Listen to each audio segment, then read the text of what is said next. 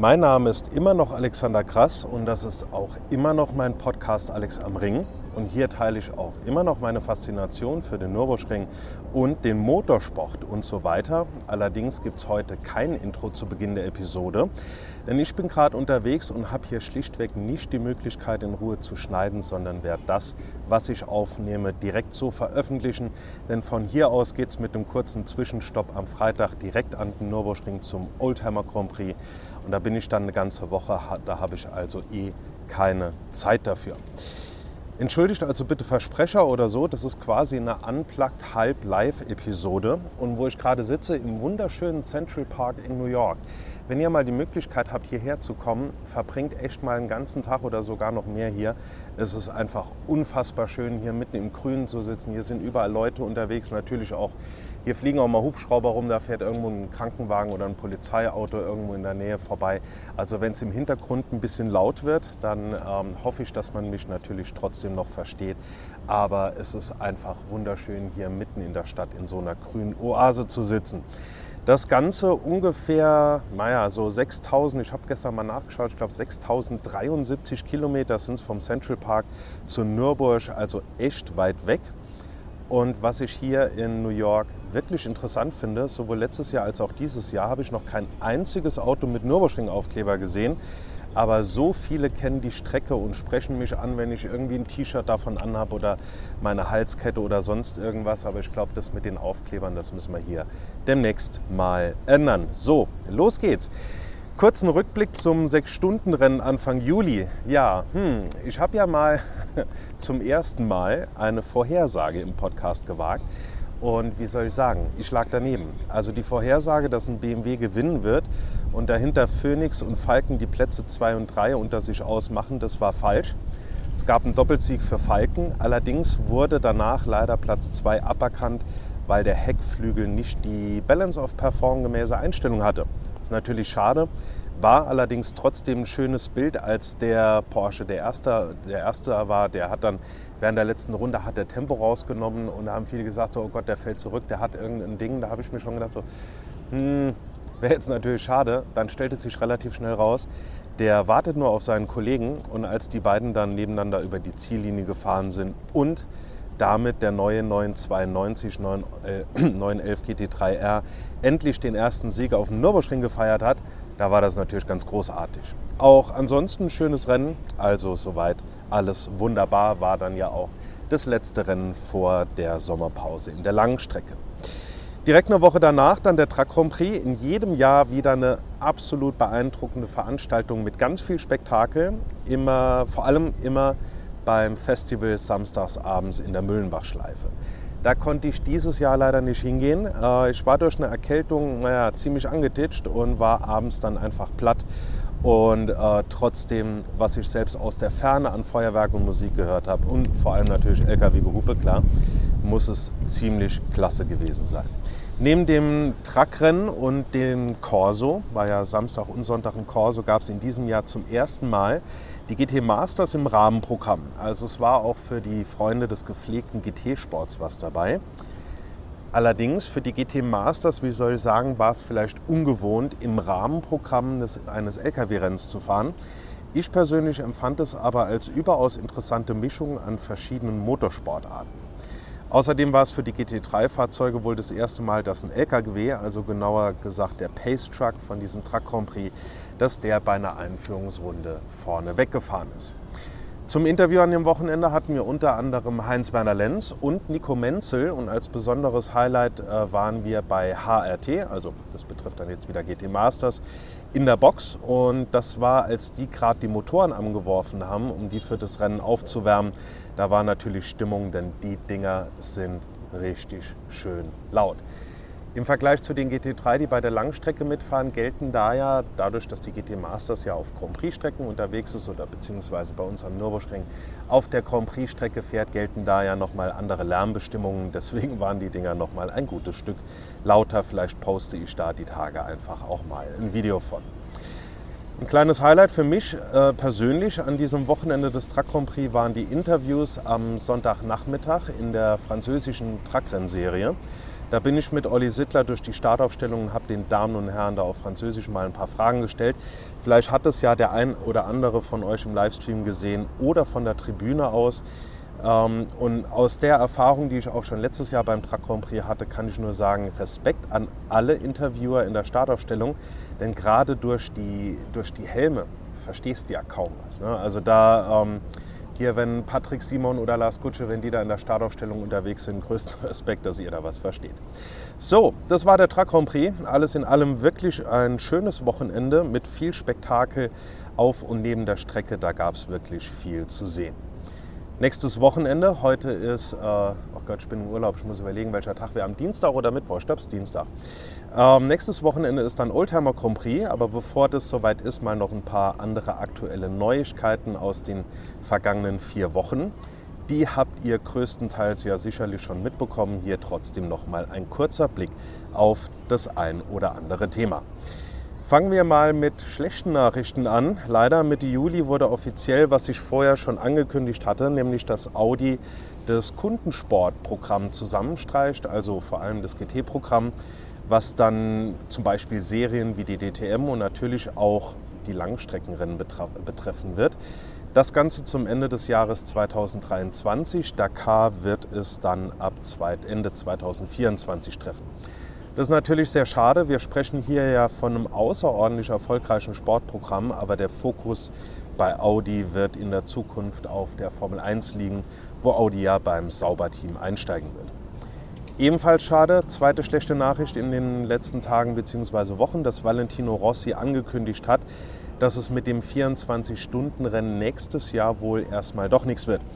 Ich hatte ja in einer der letzten Episoden gesagt, das müsste, ich glaube, der Rückblick zum 24-Stunden-Rennen gewesen sein, dass ich davon ausgehe, dass wir nächstes Jahr den Zuschauerrekord knacken. Da hatte ich natürlich die Info bzw. die Gerüchte im Hinterkopf, dass da ein Start von Valentino Rossi anvisiert wurde.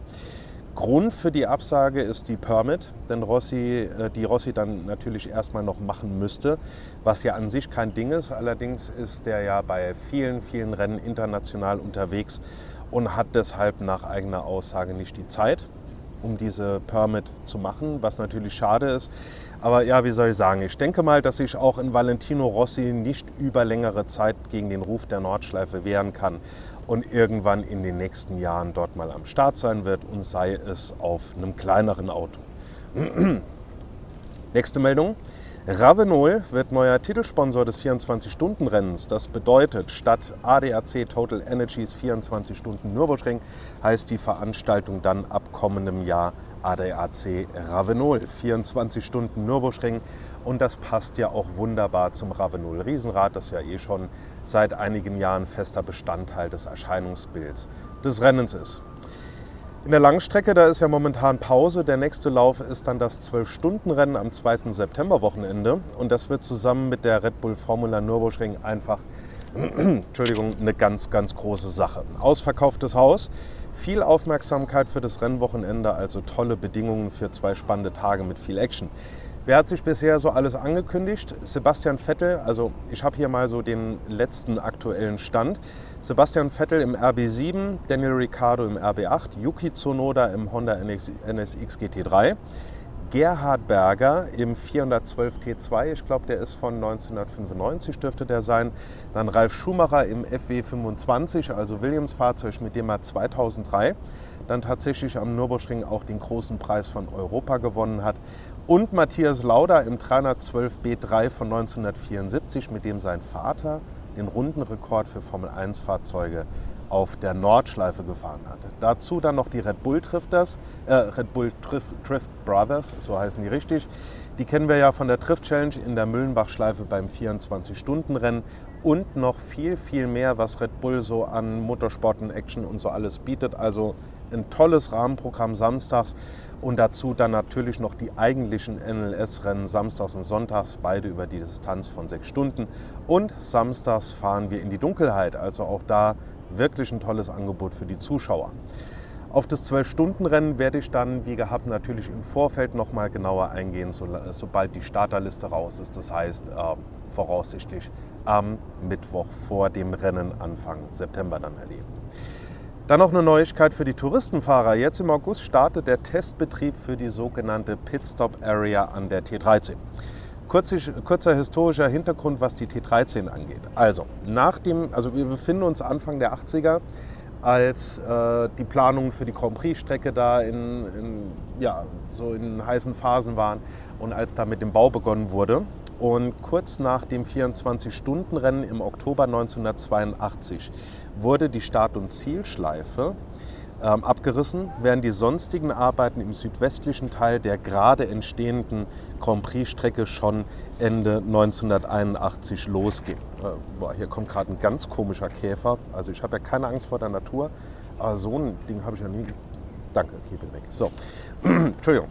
Ähm, äh, also, die Bauarbeiten gingen schon Ende 81 los. An dieser Strecke wurde dann bis Mai 1984 gebaut.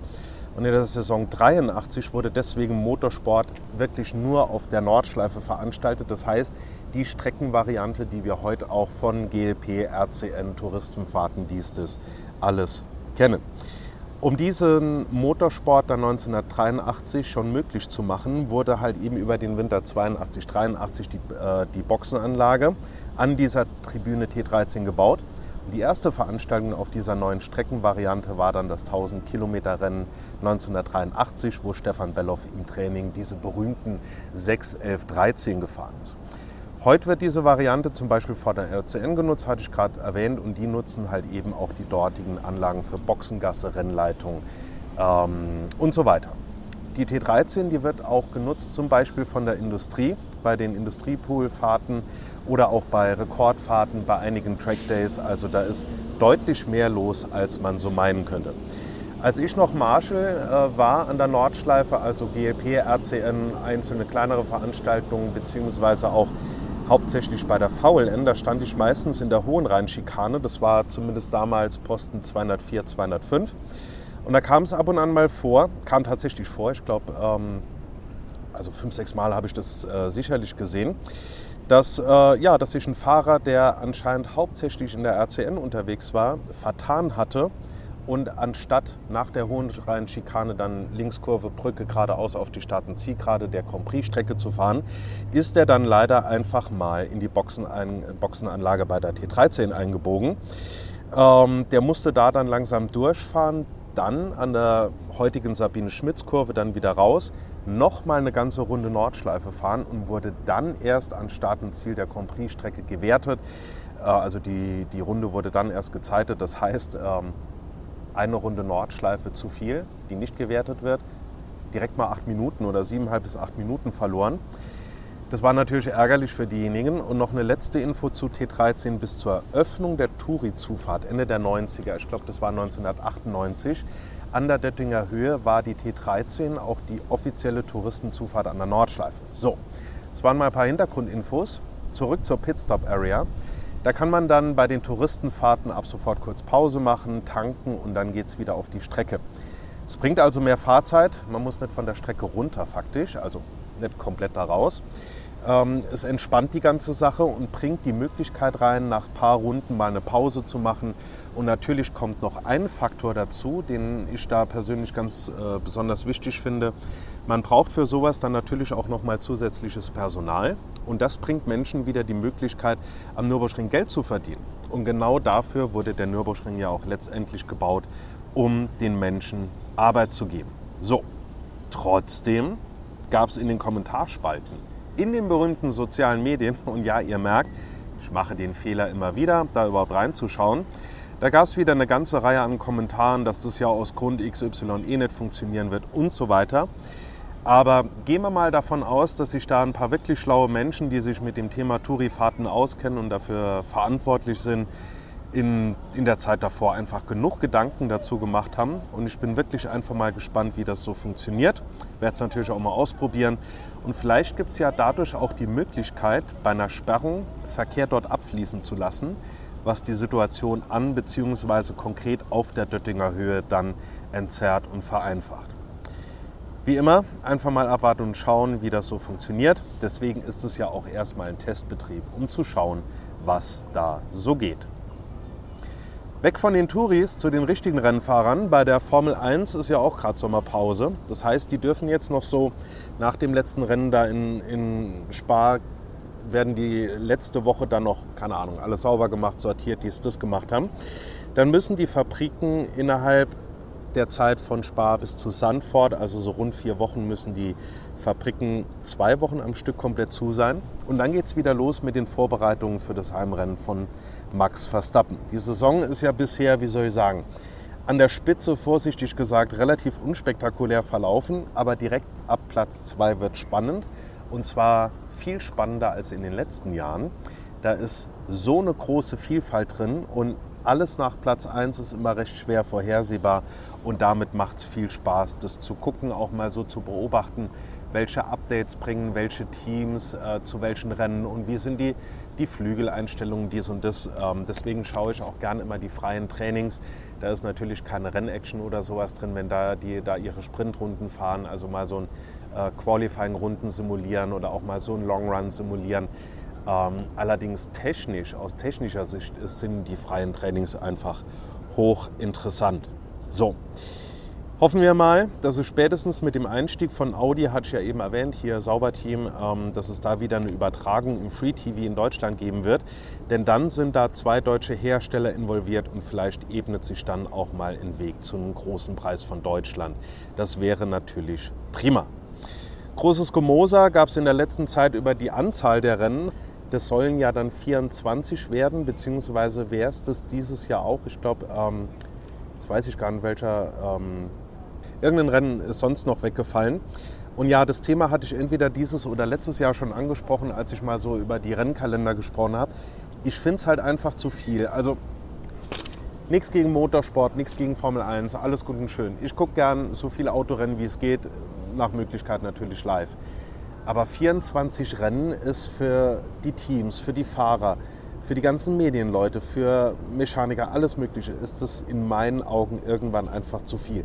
Da geht die Saison dann irgendwie von Anfang März bis Anfang Dezember. Das ist, äh, keine Ahnung, das ist halt ein Dreivierteljahr. Also ich, ich persönlich finde es zu viel, aber gut, ähm, das müssen und werden andere entscheiden. Also, im Sommer ist einiges los und auch wenn das Wetter in den letzten Tagen in Deutschland eher, naja, was ich so gesehen und gehört habe, unterdurchschnittlich war, was die Temperaturen angeht. Wir haben hier, ohne euch die Nase lang machen zu wollen, entspannte 25 bis 30 Grad und ist gerade wunderbar Sonne. Die eine oder andere Wolke ist am Himmel, aber das passt. Also da kann ich mich nicht beklagen. Und pünktlich zu meiner Rückkehr soll das Wetter am Oldtimer Grand Prix Wochenende ja auch prima werden. Also dahingehend alles im grünen Bereich. So, Kurz zu dieser Veranstaltung Oldtimer Grand Prix. Jedes Jahr wieder toll. Dieses Jahr zum 50. Mal. Also wenn ihr Zeit habt, kommt auf jeden Fall zum äh, Fall vorbei, denn zum einen ist es ja einfach mega, über 500 Rennwagen aus den letzten, ich sag mal, keine Ahnung, 100 Jahren, im Zweifel sogar noch mehr, live auf der Strecke zu sehen. Und natürlich ist dann auch das Fahrerlager randvoll mit tollen Fahrzeugen, die es sonst nur in irgendwelchen Museen zu sehen gibt oder gar nicht, weil die irgendein Privatier bei sich zu Hause in der Garage stehen hat. Also da gibt es einige seltene Wagen zu bestaunen, ähnlich wie bei den Nürburgring Classics. Und ich freue mich parallel dazu auf tollen Besuch aus Hamburg und das alles zusammen ergibt einfach tolle Aussichten für ein schönes Wochenende. Einer der letzten Episoden hatte ich ja angekündigt, dass es noch eine Reihe an Interviews vom 24-Stunden-Rennen geben wird. Allerdings äh, muss ich zugeben, bin ich schlichtweg noch einfach noch nicht dazu gekommen, auch wenn das jetzt schon, keine Ahnung, sechs Wochen, zwei Monate her ist, irgend sowas, die mal in Ruhe durchzuhören und zu schneiden, werde aber schauen, dass ich da jetzt im August mal zu Potte komme. Und bis dahin sehen wir uns ja dann vielleicht am Wochenende zum 50. Oldtimer Grand Prix am wunderschönen Nürburgring.